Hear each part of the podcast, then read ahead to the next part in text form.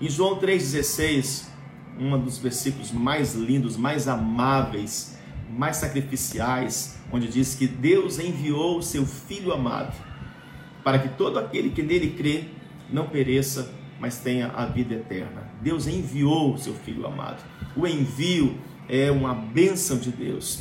E o que aconteceu? Jesus enviou os apóstolos, os apóstolos enviaram bispos, os bispos enviaram cinco ministérios, os cinco ministérios estão enviando os discípulos. Então, tudo no mundo espiritual, por causa do mundo natural, ele funciona por causa de um envio. Eu quero ler um texto que está aqui em Lucas capítulo de número 5. Lucas 5, a partir do verso de número 1, eu vou ler para vocês. Lucas 5, verso 1 a 10. Certa vez, quando a multidão apertava Jesus para ouvir a palavra de Deus, ele estava junto ao lago de Genezaré e viu dois barcos junto à praia do lago, mas os pescadores haviam descido deles e estavam lavando as redes. Entrando eles num dos barcos, que era o de Simão, pediu-lhe que o afastasse um pouco da terra e, sentando-se, ensinava do marco às multidões. Quando acabou de falar, disse a Simão: Faze-te ao largo e lançai as vossas redes para a pesca. Ao que disse Simão: Mestre, trabalhamos a noite toda e nada apanhamos, mas sob a tua palavra lançarei as redes. Feito isto, apanharam uma grande quantidade de peixes, de modo que as redes se rompiam. Acenaram então aos companheiros que estavam no outro barco para virem ajudá-los. Eles, pois, vieram e encheram ambos os barcos de maneira tal que quase iam a pique. Vendo isso, Simão Pedro prostrou-se aos pés de Jesus, dizendo: Retira-te de mim, Senhor, porque sou homem pecador. Pois, à vista da peça que haviam feito, o espanto se apoderava dele e de todos os que com ele estavam, bem como de Tiago, João, filho de Zebedeu, que eram sócios de Simão. Disse Jesus a Simão: Não temas, de agora em diante tu serás pescador de homens. Tu serás pescador de homens. Nós estamos inaugurando hoje um tempo sobre e uma série desatando destinos. Eu creio que todos nós estamos precisando que nosso destino seja desatado. E você identifica isso quando algumas áreas da sua vida, elas estão presas. Quando algumas áreas da sua vida, elas estão retidas. E geralmente uma área é desatada, uma área funciona, outra área não funciona. E o que o Senhor tem para nós é uma plenitude, é fazer com que realmente tudo na sua vida funcione. Tudo em sua vida tem que estar em operacionalização e tem que gerar resultados. Deus gerou o homem desde o Éden, desde o início, para que ele gerasse frutos. Gerar frutos, dar frutos, fala de gerar resultados, fala de dar resultados. E o que acontece aqui nesse texto foi algo tremendo, porque Pedro, ele precisava de uma palavra, e a palavra é um envio. Todas as vezes que você está debaixo de uma palavra, você está debaixo de uma direção, você está debaixo de um envio, o envio representa o teu sucesso. Anote isso: o envio representa o teu sucesso, mas só consegue viver o sucesso se você pratica o envio. Para praticar o envio, você precisa estar sob uma palavra de uma autoridade, sob uma palavra de alguém que libera o seu destino, que desata o seu destino. E uma das grandes chaves de destino é o envio. Quando você entende sobre envio, eu estava ouvindo aí a pastora Chilene, ela está conosco aqui, né? Ela deu um testemunho tremendo aí do que aconteceu, o salão dela, que ela mudou de salão em meio à crise. Em meio a esta crise, ela mudou para um salão, foi para um salão maior, e o que aconteceu? Ela foi debaixo de um envio porque o envio te dá coragem, o envio te fortalece. Então você tem que ter algo que a quem você vai submeter. Você precisa de alguém a qual você vai estar sujeito, porque é alguém que vai ter uma palavra de Deus para enviar você para você viver o seu destino. Eu quero conversar com vocês algumas coisas sobre isso, porque o envio é, é, um chamado e ele traz uma orientação. O envio é você executar plenamente a vontade de Deus. Assim como aconteceu com Pedro, que sem uma direção ele não sabia o que fazer, não sabia como fazer, não havia pescaria, não havia mais resultados. Mas embaixo de uma palavra, debaixo de uma orientação, as coisas começaram a acontecer. E quando você olha lá para o livro de Isaías, lá no capítulo 6, anotem aí para você meditar depois, Isaías 6, verso de número 8. Isaías ele foi um homem sem um envio e foi um outro homem depois do envio. O Senhor chama Isaías faz uma metanoia, uma transformação na mente do profeta Isaías. Tanto é que ele disse: Senhor, mas por que eu? Eu sou um homem é, de lábios impuros. Talvez Isaías, eu posso conjecturar aqui, talvez Isaías era maledicente, talvez Isaías era mentiroso, talvez Isaías ele era fofoqueiro, né? Quem aí conhece um fofoqueiro aí de plantão, né? Talvez Isaías ele tinha essas deficiências aí na sua língua. Ele falou: Não, Senhor, eu, eu, minha língua não dá. E o Senhor vem com uma brasa viva, porque sempre o Senhor vai ter o um encontro com você com fogo, porque o fogo derrete aquilo que é impuro e purifica aquilo que já é puro. Então o fogo de Deus, ele veio purificou a boca de Isaías e o Senhor enviou a Isaías. Ele disse: Senhor, quem irá? Quem enviaremos? E o Senhor enviou Isaías e nunca mais a vida dele foi a mesma coisa. E também aconteceu com o apóstolo Pedro, quando o Senhor chama Pedro, que era um pescador de peixes, ele chama agora para que fosse um pescador de almas. Por quê? Porque debaixo de um envio as coisas acontecem. Eu quero profetizar que você vai caminhar debaixo de uma palavra. Por isso, lá em Crônicas 20 e 20, nós estamos no ano 2020. Esse versículo, ele é muito profético. 1 Crônicas 20, 20, crê em Deus e estará seguro, você estará protegido se você acreditar em Deus, e Ele é o Deus do livramento no meio de uma pandemia. Se você colocar a tua fé em Deus, Ele vai te proteger, Ele vai te guardar, porque a tua fé se conecta ao livramento e à proteção do Senhor. Continue anotando isso daí, continue escrevendo isso daí, porque é algo poderoso que o Senhor está desatando aqui, desde agora em sua vida. Eu quero decretar 1 Crônicas 20, 20 creia em Deus estará seguro, creia nos profetas. Por que crê nos profetas? Porque o teu pastor pode ser um profeta, o apóstolo pode ter uma, ele tem uma unção de profeta, os evangelistas, evangelistas têm uma unção de uma unção profética também para liberar, assim como como mestres também. Então é importante que você esteja crendo nos profetas desse tempo, nos profetas que estão ligados a Deus, estão conectados ao Espírito Santo. Por quê? Porque eles têm uma palavra de envio, eles têm uma palavra que vai desatar o teu destino. Então você aí tem apóstolo, você tem paternidade, então você precisa de uma palavra, é você clamar uma palavra. Vocês lembram daquele centurião que ele chega no nível de autoridade com Jesus e ele diz: Mestre, o meu servo ele está terrivelmente doente, mas eu sei que basta uma palavra. Se o Senhor enviar uma palavra, oh! Se o Senhor enviar uma palavra, o meu servo será curado. Libera, libera uma palavra agora. Essa palavra vai criar, essa palavra vai desatar o mundo espiritual. Porque quando uma palavra é liberada, um davar de Deus é liberado, a atmosfera muda, algo se cria no mundo espiritual. Por isso, Isaías 55, lá no verso 8 e verso 9, está escrito que a palavra do Senhor ela não volta vazia, mas ela cumpre o envio. A palavra de Deus, ela cumpre o envio. Então, se você tem um envio de que tudo vai dar certo, vai dar certo. Se você tem um envio de que a promessa vai se cumprir, vai se cumprir. Se você tem um envio que Deus vai te guardar, vai te proteger, então Ele vai te guardar, Ele vai te proteger, porque Deus não é homem para que minta. A palavra que Ele liberou é uma palavra da verdade. E quando homens de Deus, profetas, liberam palavras, decretos baseados na verdade, então você não fica desamparado. O que você vai viver é o envio, como viveu Isaías, como viveu também a Pedro. Deus vai abençoar a tua vida. Agora é importante que haja uma transformação na tua mente. Jesus, por meio da palavra, transformou a mente de Pedro, transformou a mente de Isaías. A tua mente precisa viver uma transformação o que vai fazer de você uma pessoa de sucesso ou não, uma pessoa de bons resultados ou não, uma pessoa de progresso ou não, uma pessoa que vai ter o destino desatado ou não, é a tua mudança de mentalidade.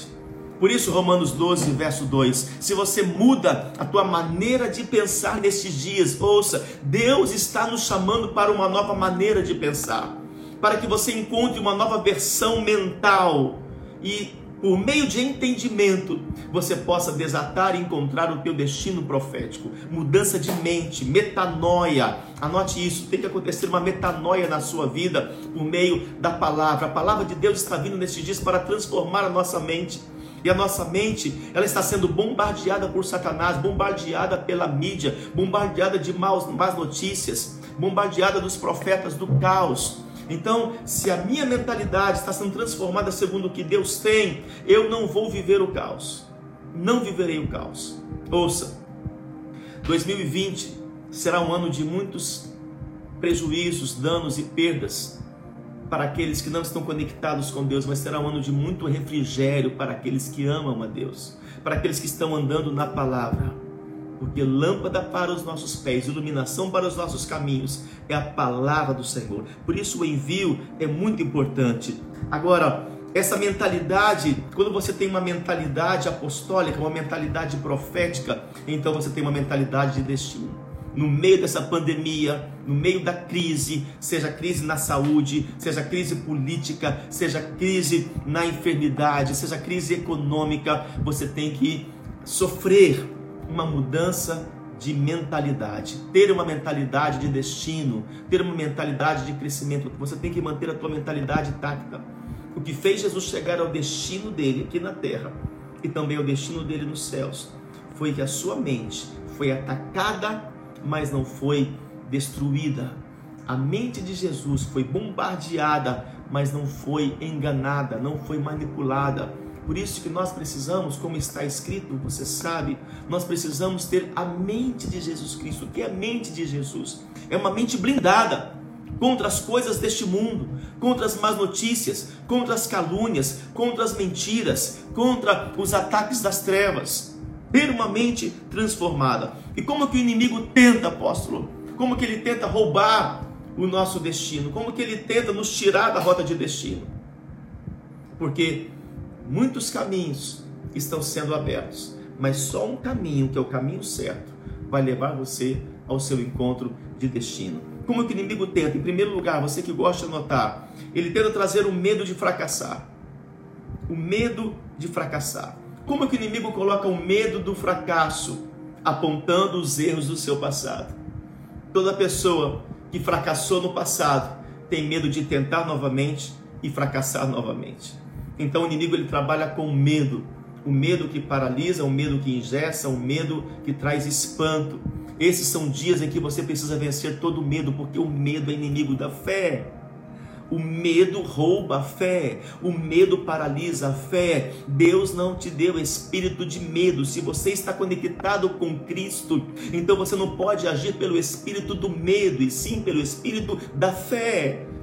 Por isso que está escrito que sem fé é impossível agradar a Deus. Por quê? Porque a fé é um movimento do teu espírito. A fé não faz você ficar parado. A fé, no meio da crise, no meio da pandemia, no meio do, dessa, da, da, dessa dramática toda que estamos vivendo, o medo faz você se movimentar.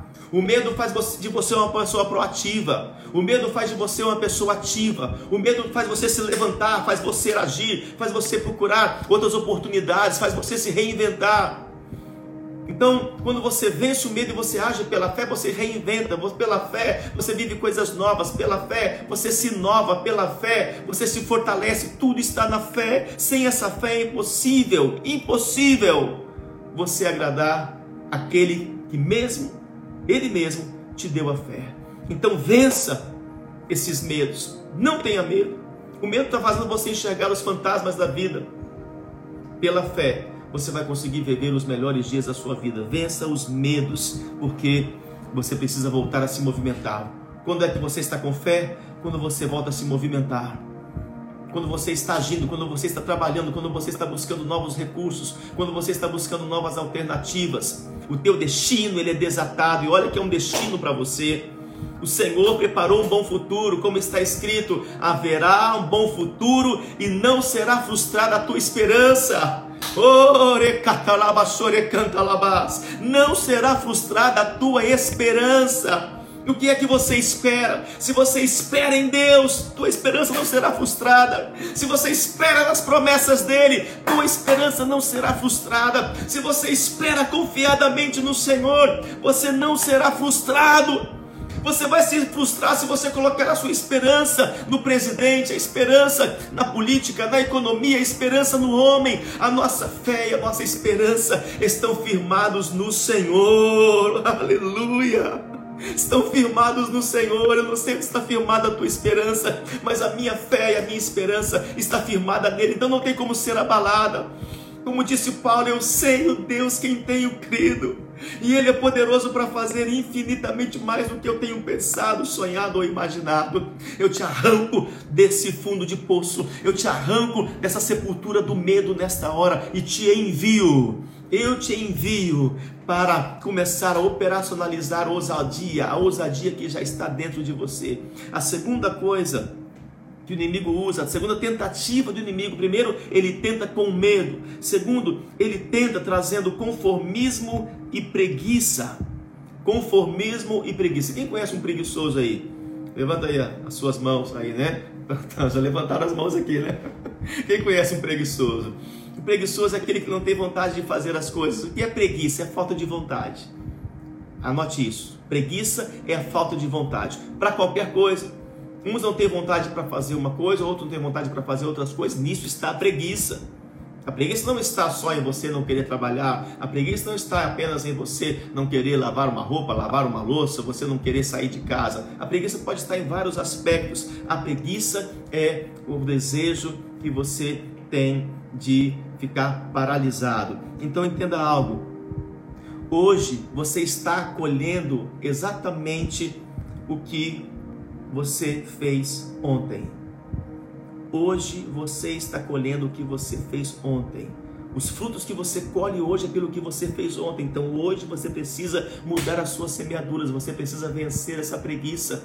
O inimigo está tentando é, é, atar, travar o seu destino colocando em primeiro lugar medo, segundo lugar tentando colocar a preguiça e o conformismo. O que é o conformismo? A palavra conformismo significa conforme ou com, com, que toma uma forma, que toma aquela formidade. Então, se você tomou a forma daquela situação, você está conformado nós não temos revolta, não estamos revoltados, nós estamos inconformados. Você precisa estar inconformado, porque a revolta te leva à murmuração, a revolta te leva à acusação, a revolta te leva à paralisação, à preguiça e a procurar culpados. Mas o inconformismo leva você a se levantar. Por isso que Neemias está escrito que ele recebeu o inconformismo apostólico, ele estava inconformado de como estava acontecendo em Jerusalém as portas queimadas, os muros destruídos, e por tomado por um espírito de inconformismo, não de revolta, porque se ficasse revoltado, ele ia ficar murmurando com o rei, murmurando com as pessoas, ia ficar reclamando com um, reclamando com o outro. Os revoltados, eles procuram pessoas para concordar com eles, eles ficam em rodas, só conversando coisas negativas.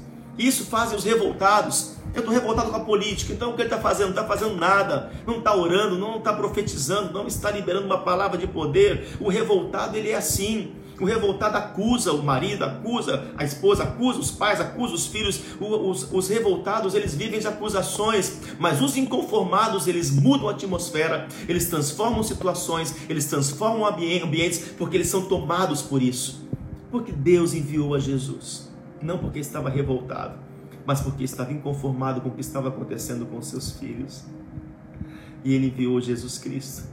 O que levou Jesus a ir até a morte e morte de cruz não foi a revolta, foi o inconformismo. Ele disse: Eu vou assumir isso. No que depender de mim, tudo vai mudar aqui em casa. No que depender de mim, as portas vão se abrir. No que depender de mim, eu vou conseguir um emprego, vou conseguir trazer os resultados. No que depender de mim, não vai ter coronavírus dominando aqui em casa. No que depender de mim, as coisas vão dar certo, as coisas vão funcionar, a porta vai abrir. No que depender de mim, eu estou inconformado. O inconformismo está me levando a ter atitudes espirituais e não carnais. A revolta leva as pessoas a terem atitudes carnais. O inconformismo leva as pessoas a terem atitudes espirituais. Essa é a diferença diferença, querido. Entenda isso. Eu quero liberar, eu envio você para vencer a revolta, vencer essa preguiça, vencer esse conformismo e se tornar uma pessoa inconformada com o que está acontecendo. Deus está levantando pessoas. Deus levantou um presidente inconformado com a corrupção, com a desonestidade. Deus quer levantar você para estar inconformado com alguma coisa.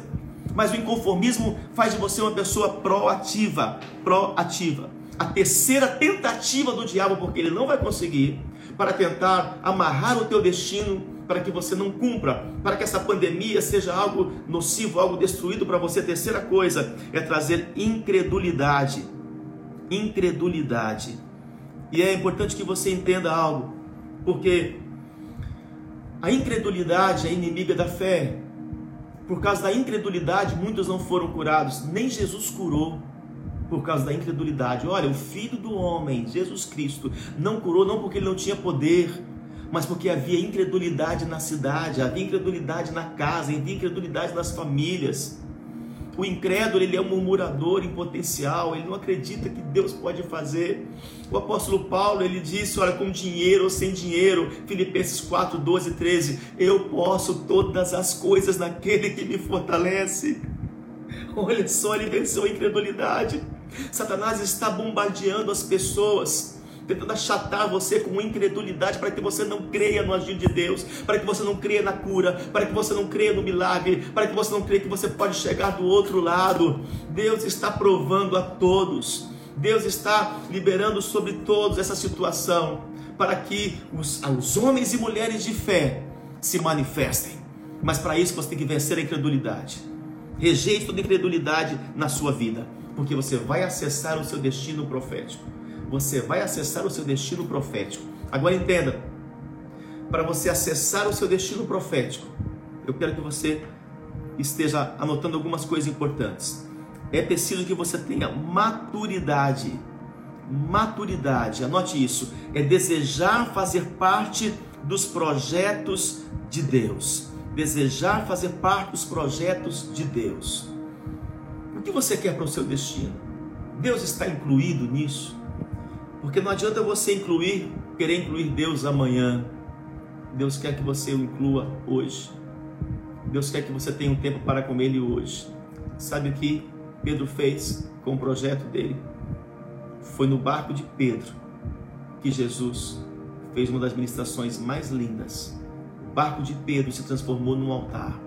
O projeto de Pedro, que era um barco, foi doado, ofertado, oferecido para o Senhor.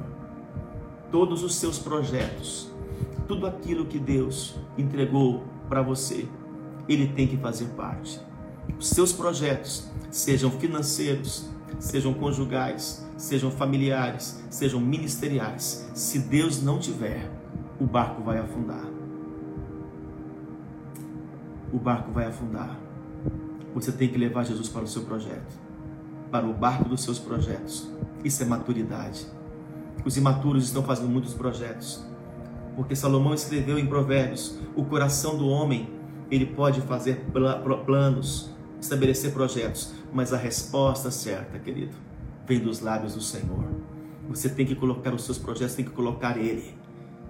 Pedro chamou Jesus e disse: Senhor, aqui, esse é meu projeto. Olha aqui, eu tenho um barco, eu conquistei um barco. Eu amo o Senhor, eu quero servir ao Senhor.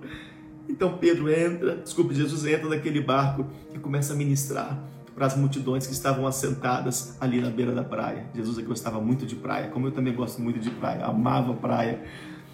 Então, a tua casa, para que é que você tem um projeto da sua casa?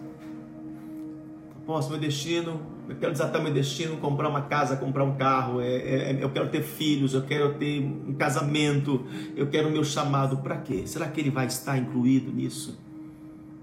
Não é obra de vaidade, porque se Jesus não está no teu projeto, então se tornou vaidade. O que é vaidade? A palavra vaidade vem do original, coisas vãs, coisas vazias, coisas que não têm nenhum proveito, como está em Jeremias 2,11. Ah, este povo meu ah, este povo cavaram cisternas vazias, Trabalharam, trabalharam, trabalharam, mas trabalharam sem meu envio. Por isso cavaram cisternas e as cisternas estão vazias, não retém água. Muitas coisas, queridos, que você projetou na sua vida, você projetou, mas não colocou Jesus. Ele não estava nos seus planos. Você teve planos pessoais, mas você não colocou ele como uma primícia, como uma primazia. Senhor, olha, esta casa é o Senhor. Mas isso não pode ser apenas um jargão, isso não pode ser apenas verbal. Isso tem que acontecer. Senhor, essa garagem da minha casa é para o Senhor. Esse carro realmente vai ser para o ministério, para o chamado, para abençoar pessoas meu casamento, eu quero o marido e minha esposa porque eu quero cumprir um chamado, eu quero o Senhor me enviando, enviando minha esposa, enviando meus filhos para o chamado. Senhor, eu quero um filho, filho para quê? Para suprir uma carência, para dizer que tem um filho. Não, eu quero um filho como Ana. Os meus filhos vão servir na casa do Senhor. Eu vou ensinar os meus filhos. Eles serão profetas, serão sacerdotes do Senhor. O Senhor está nesse barco da minha vida. Tudo que você coloca a Jesus, em todos os projetos que você coloca a Jesus, dá certo, porque é Ele mesmo que te envia para isso. O projeto de Ana de ter um filho deu certo, ela não só teve um, mas teve mais cinco filhos porque o Senhor fazia parte deste projeto. Deus tem esse propósito para a sua vida. O propósito de Deus tem que ser maior do que os seus propósitos. Anote isso. O propósito de Deus deve estar acima dos seus propósitos. E você vai ver que as coisas vão começar a dar certo na sua vida. As coisas vão começar a funcionar na sua vida. Um dia o Senhor falou comigo, filho, cuida das minhas coisas, porque eu vou cuidar das tuas. Eu falei, ó, oh, então, Senhor, está fechado. Quem melhor para cuidar das minhas coisas do que o Senhor? Eu vou cuidar das tuas coisas. Tudo que eu fizer será para ti. Todas as minhas motivações estarão no Senhor. O Senhor será a minha razão. O Senhor será a minha motivação. O Senhor será o meu alicerce. O Senhor será o meu tudo. Quando você doa tudo de você para Ele, você tem tudo dele para você. O que Deus tem de você? Quanto tempo Deus tem de você? Um minuto? Então o que você vai ter dele? Um minuto.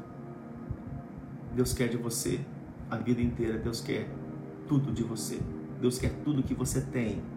Porque no final, tudo é dele.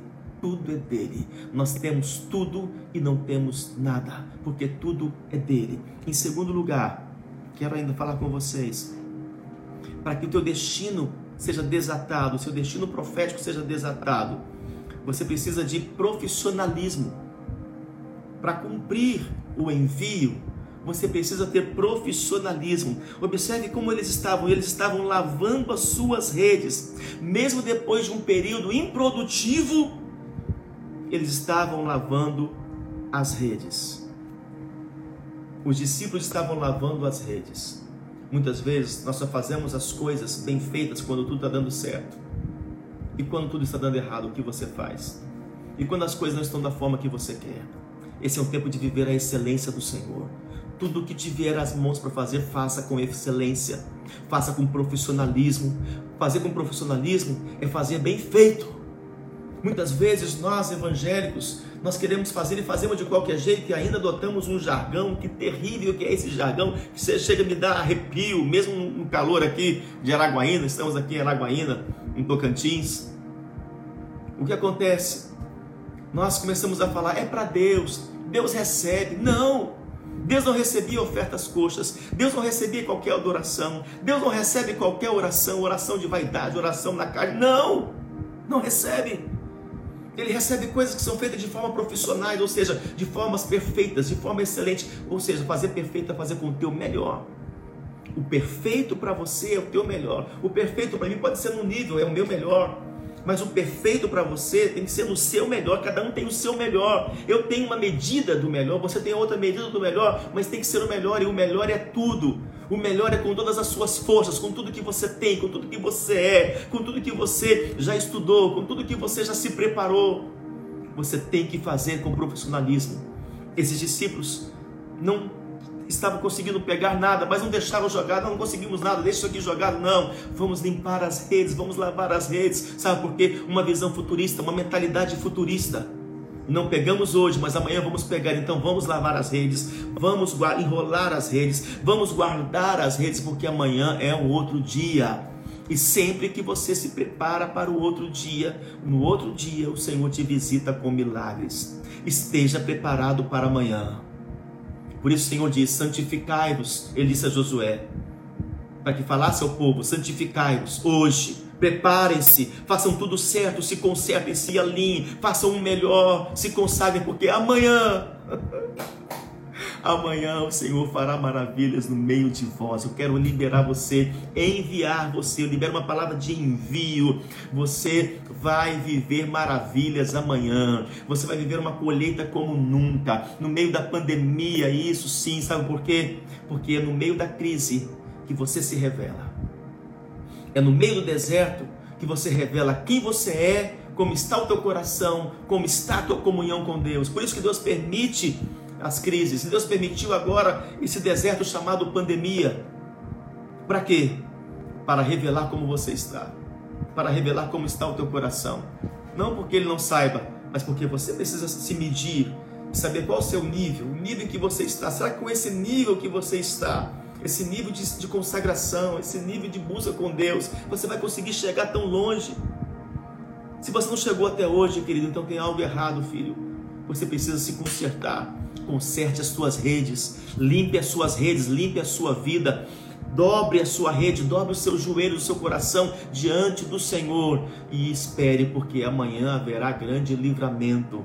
Amanhã haverá o Senhor se movendo. Ficai aí parado. Você já tentou, não conseguiu, então ficai agora aí parado, como o Senhor disse lá a Josafá, porque amanhã farei maravilhas no meio de vós. Deus quer se revelar neste deserto dessa pandemia. Sabe o que o Egito fez com José? O Egito revelou José. O Egito revelou José. Olha que coisa tremenda. Essa pandemia quer revelar você.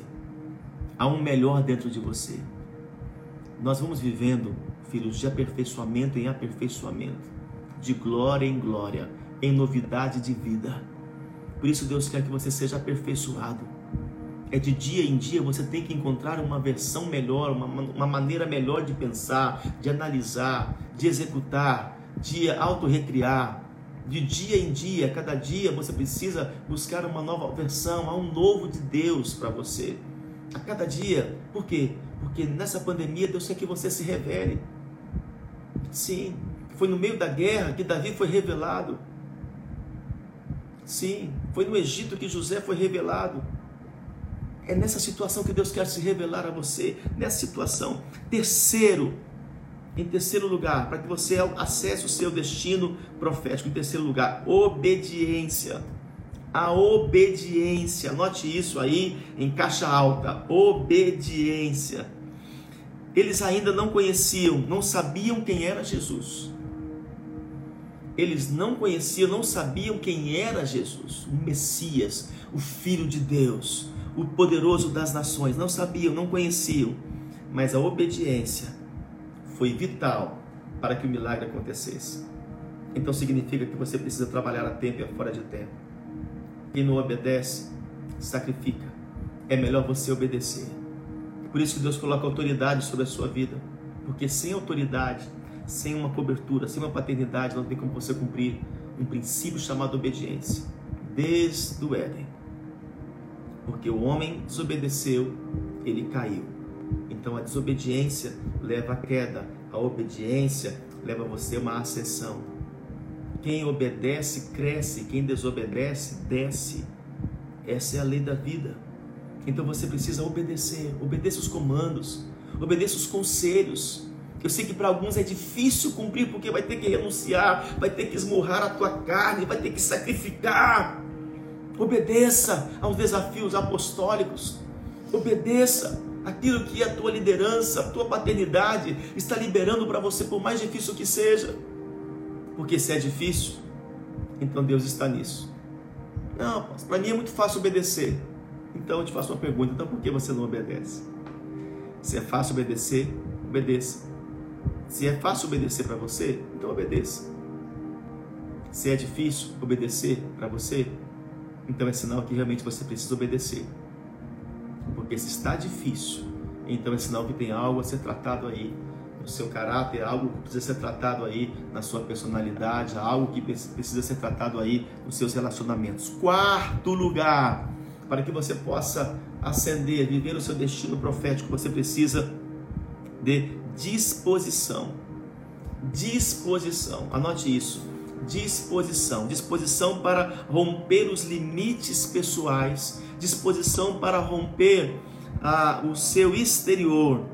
Pedro poderia muito bem aqui, nesse texto, ter argumentado com Jesus. Ele poderia ter argumentado que não haveria peixes naquela hora. Entretanto, ele tinha uma, uma disposição. A disposição faz você ir contra aquilo que é normalidade. Disposição para alcançar. Você tem que se dispor.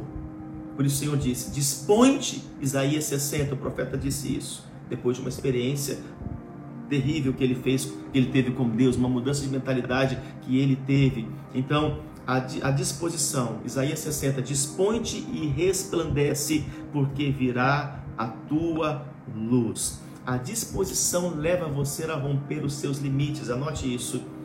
A disposição me leva a romper limites. Você está disposto? Você está disposto realmente a alcançar o seu destino profético? Porque quem não está disposto não vai alcançar. Disposição está, está ligado a, um, a, um, a uma obediência à palavra de Deus. Vai contra as minhas evidências vai contra aquilo que a natureza está tentando revelar, a natureza está tentando demonstrar. Então é importante que você esteja disposto. Deus está perguntando para você: está disposto mesmo? Está disposto a acessar essas riquezas? Está disposto a operar com sinais, com milagres? Está disposto realmente a alcançar esse destino? Está disposto a chegar no lugar que eu tenho para você? Você está disposto? Disposição. Eu envio você para viver disposição como nunca nesta hora eu envio você para ter disposição sobrenatural. Disponte, disponte, disponte, resplandece. Levanta-te, levanta-te, levanta-te dessa situação, levanta-te dessa depressão, levanta-te dessa solidão, dessa angústia, deste medo, deste ostracismo. Levanta-te agora, disponte, disponte, igreja. Disponte, filhos, disponte, queridos, disponte, líderes. Levantem-se, levantem-se porque Deus não entrega troféus a pessoas que estão sentadas. Deus não entrega vitórias a pessoas que estão, estão sentadas. Você vê naquele ambiente da luta de UFC, quem é que recebe o troféu? Quem é que recebe o cinturão? Aquele que ficou em pé, aquele que ficou caído. Foi feita uma contagem para ele: olha, seu tempo está acabando. 10, 9, 8, 7, 6, 5, 4, 3, 2, 1. Acabou. Acabou. Você não quis mais, você se entregou ou não estava preparado para isso.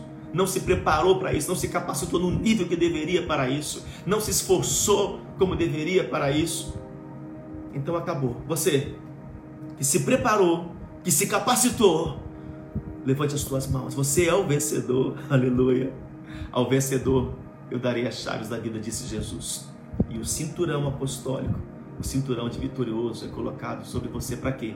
Para que as pessoas vejam que você lutou, que você se esforçou, você estava disposto a, a jejuar, você estava disposto a treinar, você, a, a entrar nos treinamentos, você estava disposto a obedecer, você estava disposto a renunciar, você estava disposto a pedir perdão, você estava disposto a se tornar uma pessoa melhor, você se, se colocou à disposição por entendimento, não por emoção, por entendimento. Por entendimento, você entendeu, eu preciso me dispor. Quando você se dispõe, você vence a preguiça, você vence a moleza. Uou! Uou! Que coisa tremenda! Quinto lugar, em quinto lugar. Você precisa da fé. Crer no poder daquele que te enviou. Crer em Deus e crer em você mesmo. Aí vai uma outra revelação. Não é só crer em Deus. Muitos creem em Deus. Não, eu creio que Deus pode fazer. Esse é o discurso de apenas aqueles que só creem em Deus. Eu creio que Deus pode fazer infinitamente mais. Eu creio que Deus é poderoso. Mas você não crê em você. Porque quando você não crê em você, então você não age. Então você não se move. Você crê em Deus. Quem crê só em Deus espera. Quem crê em Deus e crê em si também se movimenta. Age, reage. Oh! Você acredita em você? Eu acredito em você. Eu acredito em você, como eu acreditei e acredito em muitos discípulos, em muitos líderes que são o que são hoje.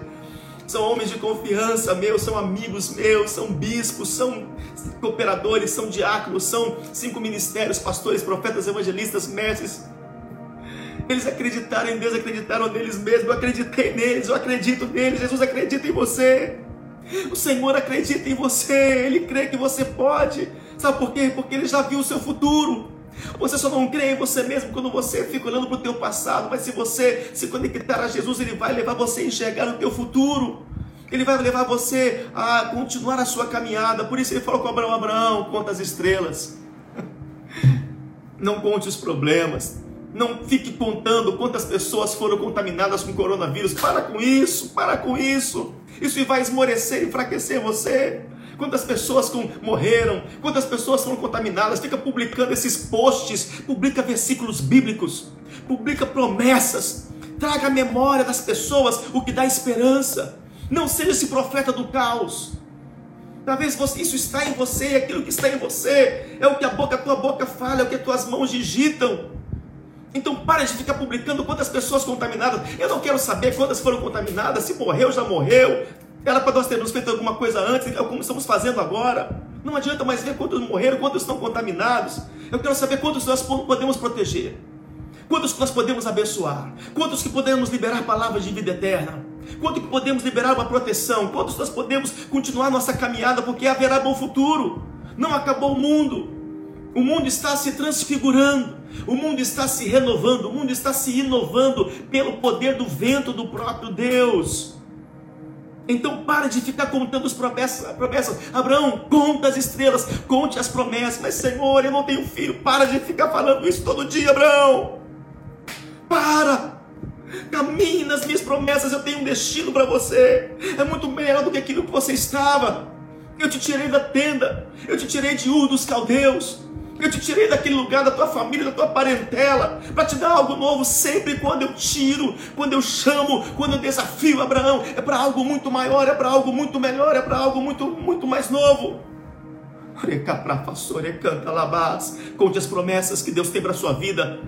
O que a tua paternidade liberou para você, comece a divulgar isso. Eu tenho promessa. Eu tenho a marca da promessa, como diz aquela canção linda aí de tempos atrás. Eu tenho a marca da promessa. Eu não tenho marca de coronavírus, eu não tenho marca de governo que está falando do, do, do que vai vir de pior. Não, eu sou marcado. Eu sou escolhido, você é marcado, você é escolhido para viver e vai viver muito em nome de Jesus. Eu te envio para viver muito em nome de Jesus. Você não vai andar contagiado, não vai andar contaminado por essa, por essa imprensa com esse sentimento coletivo de derrota. Em nome de Jesus. Em nome de Jesus, então você vai andar pela fé. Eu te envio para andar pela fé. Pedro, ele creu na palavra, ele acreditou na palavra, ele disse sobre a tua palavra, sobre o teu envio. Sobre o teu envio, eu vou lançar a rede. Sobre o teu envio, eu vou voltar lá. Não permita que a incredulidade paralise você. Isso, por isso que você tem que aprender a viver por decisão e não por emoção, viver por, por decisão e não viver pelo contexto. Pare de viver pelo contexto daquilo que está acontecendo nesses dias. Viva por uma decisão, por uma mente transformada. Uma decisão, uma convicção, é isso. Viver por decisão é viver por uma convicção. Eu estou convicto e nada vai esmorecer na minha fé, nada vai me abalar. Eu sei que o Senhor está comigo e é assim que o Senhor quer que você passe todos os dias até o último dia da sua vida. Mesmo sendo apedrejado, Senhor, eu creio em Ti. Tu és o meu Deus forte. Tu és a minha coluna. Eu quero deixar três dicas rapidamente, porque o tempo aqui, misericórdia, passa rápido demais, né? Dez minutos. Então eu quero aqui passar para vocês aqui três dicas práticas. Três dicas práticas. É isso, é isso aí, Pastor Jorge. Olha aí, ó. Mestre Vinícius, Pastor Jorge estão aí ah, Fernando Garcia, sou marcado para vencer. É isso aí. Fomos marcados para isso. Não estamos marcados com, com más notícias, com coronavírus. Três dicas. Primeiro, saia da superficialidade e aprofunde-se no seu empenho. Porque o Senhor disse aqui, olha o que ele disse: faze-te ao largo. faze-te ao largo, faze-te ao mar alto. Olha só. Que coisa tremenda. O Senhor disse para ele: Vai lá para o fundo do mar, é lá, é lá. então você já é a pessoa certa, falta você acessar o lugar certo. O lugar certo vai desatar o teu destino. O lugar certo vai fazer com que você possa viver aquilo que Deus tem para você. Isaac, na escassez, ele procurou o lugar certo para semear. Era o lugar certo para ele. Para muitos talvez não era. Ele foi para Gerar. Para alguns o lugar certo era Egito. Você tem que encontrar o teu lugar certo. Posso, como saber qual é o meu lugar certo? É o lugar em que você está sendo desatado.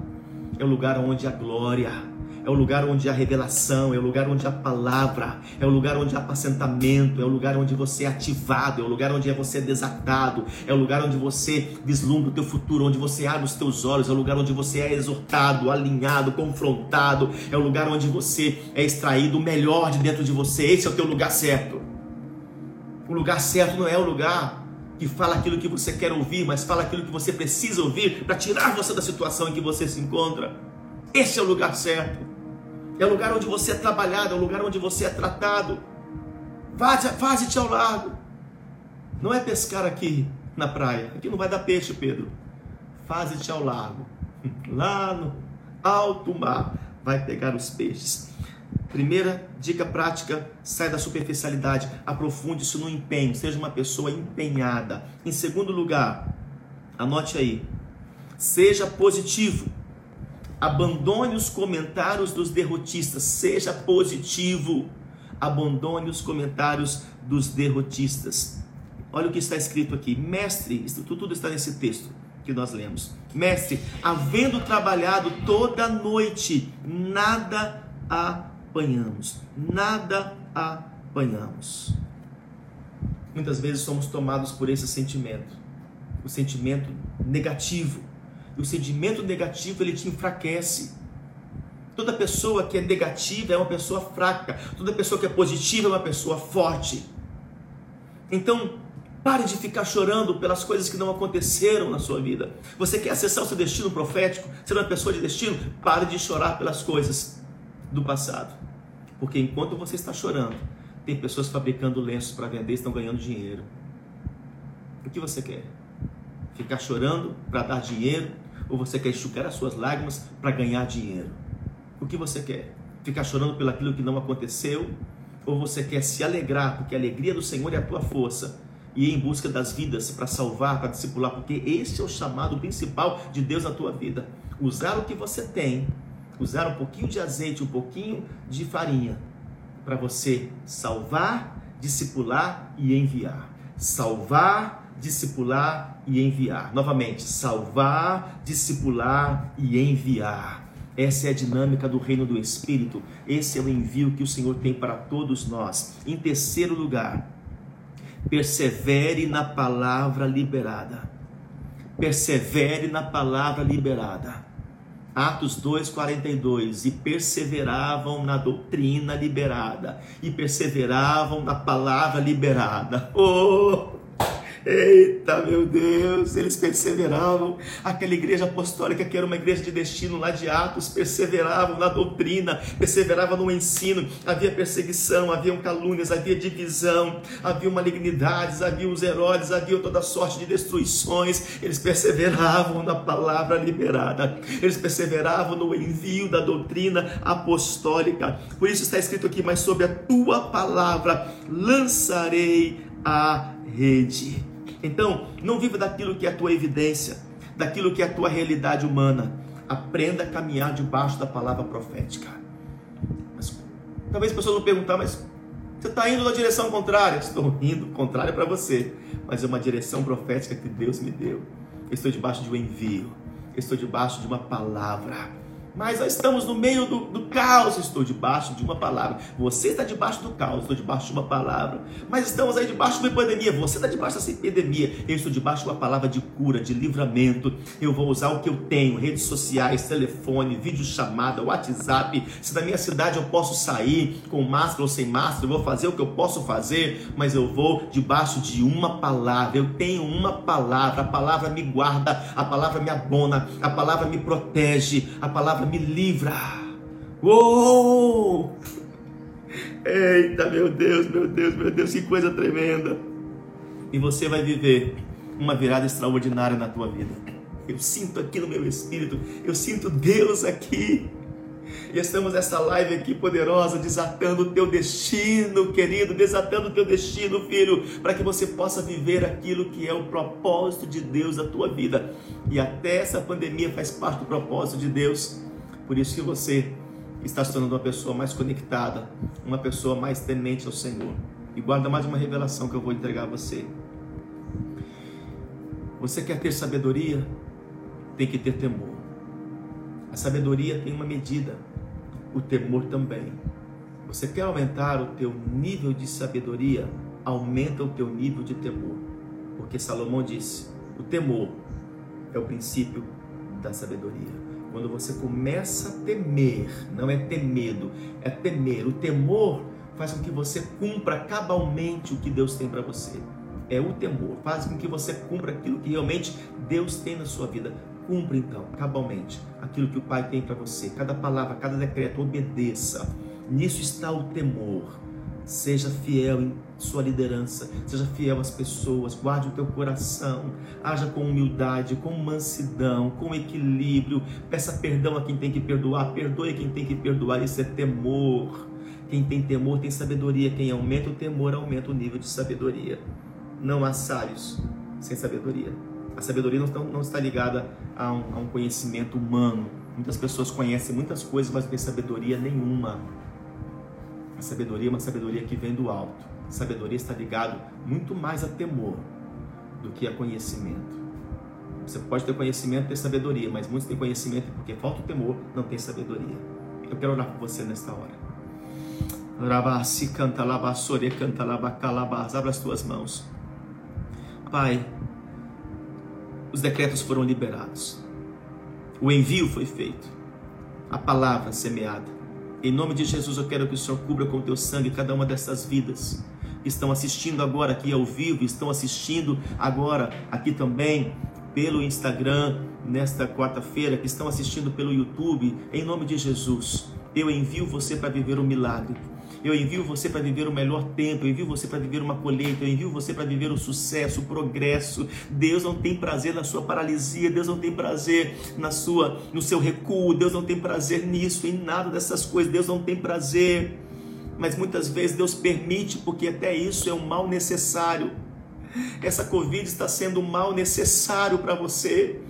Essa pandemia está sendo mal necessário para nós, necessário, foi necessário sim, Deus liberar essa pandemia para despertar-nos, para ativar-nos, para liberar mais temor sobre nós. Eu envio você coberto pelo sangue de Cristo, porque essa pandemia não vai afetar você negativamente, essa pandemia não vai trazer maldições, essa pandemia não vai levar você à falência, essa pandemia não vai levar você a crises existenciais, essa pandemia não vai levar você à depressão, essa pandemia não tem poder maior do que o nome, do que a palavra, a promessa de Jesus Cristo Cristo. Essa pandemia não tem mais poder do que o nome, o sangue de Jesus. Não, não, essa pandemia não vai tirar você do teu destino. Essa pandemia não vai levar você ao caos, não vai levar você ao colapso. Essa pandemia não vai levar você a divórcio. Essa pandemia não vai levar você a angústia, a medo. Não, não vai, não vai em nome de Jesus. Essa pandemia vai levar você a encontrar o teu melhor. Você vai sair muito melhor. O mundo vai ser muito melhor. As nações serão muito melhor. Essa pandemia, seja essa crise agora da saúde, seja uma crise crise que estamos e vamos passar da economia, só vai fazer de você uma pessoa muito melhor. Você vai encontrar o teu destino, como o Senhor fez com que Abraão encontrasse no meio da solidão, com que José encontrasse seu destino no meio da escravidão, no fundo de poço no Egito, como Daniel encontrou seu destino de governo no meio de uma de uma de uma terra totalmente idólatra, em nome de Jesus. Em nome de Jesus, eu te envio para viver essa colheita sobrenatural. Eu te envio para colher o melhor. Eu te envio, mas tudo está aqui, filhos. Tudo está aqui. É de dentro para fora. Deus está sacudindo, está sacudindo a terra do nosso coração. Ele está revolvendo a terra do nosso coração. Está arrancando as pedras. Está arrancando tudo aquilo que é ruim, tudo aquilo que é negativo. Ele está arrancando aquilo que são galhos secos. Ele está arrancando sacolas. Está arrancando aquilo que estava atrapalhando você de ser uma pessoa melhor. Em nome de Jesus, Ele está revolvendo a terra, tirando aquilo que não presta está semeando coisas novas, coisas novas. Por isso você está se tornando uma pessoa melhor e vai se tornar uma pessoa melhor, porque tudo começa na palavra, tudo começa na verdade, a verdade que vem de Jesus Cristo. Eu te abençoo para viver esse tempo. O Senhor está aí dentro de você, o Senhor está aí se movendo com você. Eu te abençoo. Em nome de Jesus, abençoa a tua casa, abençoa a tua família, nesta noite, nesses dias, nessa semana, em nome de Jesus. Amém, amém e amém. Glória a Deus, glória a Deus e glória a Deus.